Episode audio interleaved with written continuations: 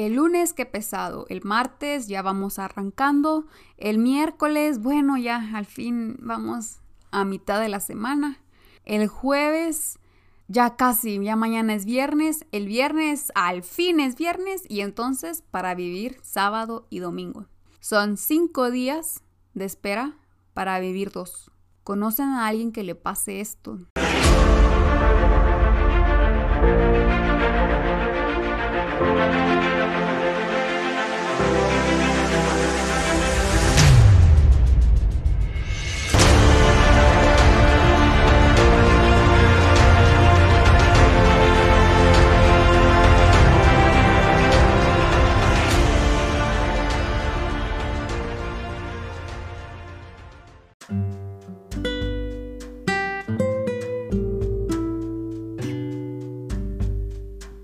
Hola gente activa, ¿cómo están? Bienvenidos a un lunes más de podcast. Yo soy María Celeste, por si aún no me conocían o este es el primer podcast que escuchan y los invito a escuchar los demás para enriquecerse y estar aprendiendo siempre algo nuevo porque todos los lunes, todas las semanas, aprendemos siempre algo para reflexionar, para meditar y que se puede aplicar muy fácil a nuestra vida.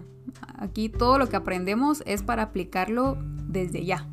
Y bueno, ¿ustedes cuándo empezaron a contar los cinco días? Porque no me, no me pueden decir que ustedes no los cuentan. Que el lunes no les parece pesado y que el viernes es un día más. El viernes es el viernes. Y el sábado y domingo pues es siempre esa felicidad de fin de semana, de qué se puede hacer, qué otras actividades puedo hacer, algo que me gusta, etc. ¿Ustedes recuerdan cuándo empezaron a contar los días? Es una pregunta tal vez algo complicada, pero ¿ustedes recuerdan su primer día de clases? Su primer, primer día de clases. Yo les quiero contar la historia de mi hermano. Mi hermano, bueno, mi mamá hizo un buen trabajo con mi hermano al explicarle que al día siguiente iba a ir al colegio por primera vez y que iba a tener una maestra, que iban a hacer actividades bonitas, que iba a conocer a nuevos niños, que iba a poder eh, hablar con nuevos niños, a jugar. Bueno, hizo un buen trabajo porque mi hermano en su primer día de clases no lloró, no, no, se, no se dio cuenta realmente que, que estaba, eh, que mi mamá ya no estaba, él, estaba en feliz. No fue mi caso, yo sí lloré. Mm, todo el día, tal vez, no sé, las primeras, las primeras horas, pero mi hermano no lloró, mi mamá hizo un buen trabajo con él y entonces al día siguiente mi mamá le dijo, eh, bueno, entonces, ¿qué te pareció? Y mi hermano, ay, me gustó y le cuenta todo lo que hizo. Y entonces mi mamá le, le dice, bueno, entonces, eh, listo para regresar mañana. Y mi hermano, mañana, pero si ya fui hoy. Y mi mamá entonces hubo un silencio incómodo y dijo, cierto, se me olvidó explicarle que esto es para largo. Y ahorita mi hermano está en tercer año de la U y le digo, ¿podrías creer que ese día, tu primera de clases, pensaste que iba a ser el único y ahora ya de veintitantos años seguís en, en clases? Y sí, yo creo que ese fue el primer día que uno comienza a contar los días para que sea sábado y domingo. El día en que uno se da cuenta que está atado a una rutina. Lo cierto es que todos queremos disfrutar los siete días y no solo dos, pero ¿por qué entonces estamos siempre anhelando tanto el fin de semana? ¿Qué hacemos el fin de semana que nos hace desearlo tanto? Bueno, eh, creo que es una respuesta bastante simple y es porque no estamos trabajando, no estamos estudiando, estamos haciendo lo que nos gusta. Buscamos actividades diferentes, recreativas, eh, compartir con otras personas, con amigos, con familia, hacer nuestros hobbies favoritos. Es un tiempo donde nos damos cuenta que el tiempo es todo para nosotros y que no tenemos que compartirlo con nadie más. Y eso es mm, un problema tal vez. Es entonces porque nos gusta no compartir nuestro tiempo y nos gusta únicamente disfrutar el tiempo en lo que nos gusta. Y por eso disfrutamos tanto el sábado y domingo, porque es un día en donde podemos decidir qué hacer, tenemos mayor poder de decisión.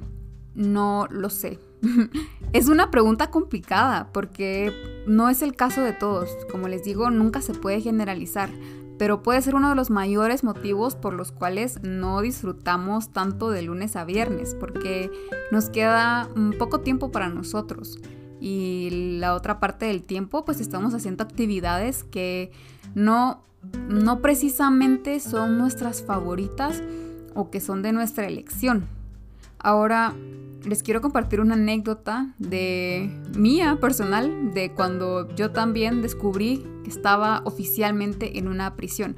Yo, igual que todos ustedes, mm, siempre el lunes era pesado desde el colegio, eh, también en la universidad de, vez en cuando, y los viernes siempre eran los más anhelados. Tal vez la semana había estado tranquila, no había sido tan pesada, pero siempre el viernes era como un salvavidas. Y el domingo por la noche siempre está como esa depresión post, post fin de semana, donde uno sabe que ya está listo para arrancar un nuevo, un nuevo ciclo, porque se vuelve un círculo vicioso, ¿no? De lunes a domingo si no, si no lo estás disfrutando, puede ser bastante tedioso. Si lo disfrutas, aún así el lunes puede ser pesado. Entonces, ¿qué está pasando en este mundo? Mi anécdota consiste en, estaba trabajando en mis pasantías en, en Disney y estaba trabajando yo cinco días a la semana y descansaba dos días.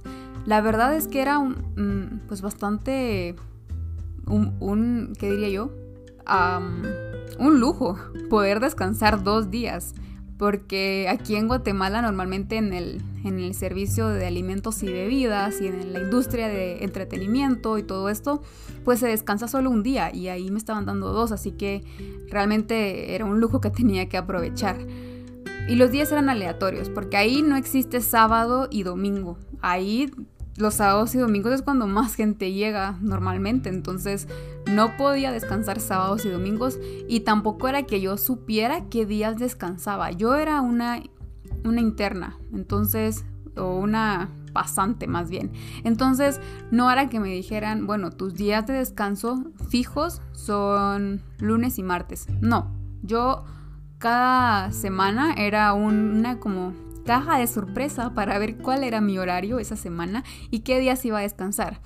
Podía ser lunes y viernes o podía descansar el martes y el jueves, podía descansar domingo y lunes en el mejor de los casos, así descansaba dos días seguidos, pero era, era muy variante. Mm, era muy raro que yo tuviera después bien asignados qué días descansaba. Dependía mucho de la persona que me hiciera los horarios, que normalmente pues no siempre era la misma. Por, tanto, bueno, por todos cómo se manejan ellos. Así que eh, cuando estaba comenzando a trabajar y llevaba tal vez ya un mes, me di cuenta que, bueno, yo miraba mi horario y decía, bueno, trabajo lunes y martes y descanso el miércoles. Entonces el miércoles, ¿qué puedo hacer? Empezaba, empezaba como a planificar mi día libre, puedo ir al súper, puedo hacer lavandería, puedo hacer tareas porque tenía que estudiar también. Y después tengo jueves, viernes de descanso y después otra vez tengo sábado. Bueno, después me di cuenta que los días que descanso tenía siempre ese malestar del domingo. Me explico, porque como les digo, era solo un día de descanso, de descanso, entonces no tenía un sábado, tenía solo como la sensación del viernes y la sensación del domingo. Y poco a poco me fui desmotivando a mí misma de decir, otra vez mañana me toca trabajar y tengo que trabajar dos días, tres días, a veces cuatro días seguidos y luego, y luego descanso. Me fui, me, fui como encerrando en, en esa rutina yo misma y me sentía como con claustrofobia. No, no, no me sentía libre, me sentía atada a esos horarios que constantemente cambiaban. Y en un momento dije, no puedo vivir así, ni, ni, ni aquí donde estaba, y tampoco en Guatemala, donde quiera que esté, esto no puede ser como mi, mi destino, solo trabajar y descansar algunos días. Me, me, sentí muy... ¿Cuál sería la palabra? Frustrada eso es, estaba muy frustrada y todavía recuerdo esa anécdota y puedo, puedo recordar cómo me sentía. Entonces podemos sentirnos presos en la semana y con libertad condicional de sábado a domingo. Algunos pueden sentirse ya identificados con esto y otros pueden estar diciendo, bueno, a mí no me pasa. Genial, porque esa es la idea, que no nos pase. Nosotros tenemos que tener libertad de lunes a domingo. No somos presos de nada ni de nadie. ¿Por qué sentirme así? ¿Por qué me tengo que sentir que le pertenezco a la empresa o al colegio de lunes a viernes o de lunes a sábado y el domingo tengo libertad condicional para salir, para hacer un poco lo que me gusta y luego vuelvo a esa prisión? Vivir con esa sensación no es bonito, no nos no ganamos nada y y es muy desgastante. Entonces la pregunta aquí sería, ¿se puede hacer algo para ser liberados? ¿Podemos hacer algo para no sentirnos así de lunes a viernes? Sí, sí se puede. Y les quiero presentar estas ideas, estos consejos que yo les puedo ofrecer desde mi experiencia, desde mis anécdotas vividas y que considero que a mí me ha funcionado. Entonces esto no es experimental como tal, lo he aplicado en mi vida y sí, eh, me ha funcionado bastante porque ya no siento ese malestar y no me siento atada o presa a algún día de la semana. Así que de forma rápida y para terminar, les quiero compartir estos tips enlistados para que ustedes puedan anotar, considerar cuáles son los que pueden aplicar a su vida, a su rutina o que consideran que son los que necesitan fortalecer. El primero es buscar una visión, un propósito. Si yo voy por la vida, mm, por el camino que me, que me pongan enfrente y yo ese tomo, realmente no estoy yendo a ningún lado, estoy yendo a donde los demás quieren que yo vaya. Y eso puede ser frustrante y es ahí cuando yo me siento preso, porque no estoy yendo a ningún lado, estoy caminando en círculos. Mi lunes y domingo es un círculo vicioso, como se los platicaba al inicio. Y no debería ser así, debería ser un camino que obviamente no va a ser lineal, pero sí un camino que me está llevando a cumplir esa visión y ese propósito divino en mi vida. Luego tengo que tener también una macromotivación, que yo le llamo. ¿Por qué macromotivación? Porque es una motivación que viene más allá del el contexto, de las cosas, de, de mi sentir. Es la motivación que a mí me va a dar en esos días en donde no, en donde siento que mi visión y mi propósito son muy grandes o son inalcanzables. Recuerdo esa motivación, puede ser mi familia, eh, puede ser una persona o ese gran sueño que yo quiero alcanzar. Y eso es una macromotivación que a mí me tiene siempre anclada a, a seguir adelante. Entonces, si yo no tengo una macromotivación, me va a ser muy pesado lograr esa visión y propósito y voy a desistir y nuevamente voy a volver a ese sentimiento de, de, prisión, de, de ser un encarcelado. Luego también tengo que tener una micromotivación. Esta micromotivación es tal vez la más fácil de encontrar y de entender pues son actividades que a ti te hacen sentir eh, feliz, que te motivan a terminar tu día laboral o hacer esa actividad que no te gusta porque te has colocado una micromotivación. ¿Como qué? Como un helado un martes, un hobby el miércoles, ir al cine un lunes. Esas actividades que a ti te van a generar una buena sensación y te van a ayudar a que tu semana no sea tan pesada. María Celeste, ¿se puede ir al cine o a cenar un lunes? Sí se puede, 100%. A veces estamos muy eh, cerrados en la mente de decir solo viernes, sábado y domingo voy a hacer cosas que a mí me gustan, pero de hecho yo les puedo decir así también experiencia propia que es mucho mejor ir un lunes a cenar o al cine porque hay menos gente que un fin de semana cuando está lleno de gente saturado hay que hacer colas. Mm, no soy mucho de eso. Entonces yo disfruto más entre semanas salir y hacer cosas diferentes. Aunque claro que cuando no se puede porque hay mucha carga de trabajo siempre está el sábado y domingo pero esas micromotivaciones también pueden ser una película, un, en la casa, una, una bebida favorita, yo qué sé, pero ustedes piensen qué es lo que a ustedes les gusta y los puede motivar entre semana.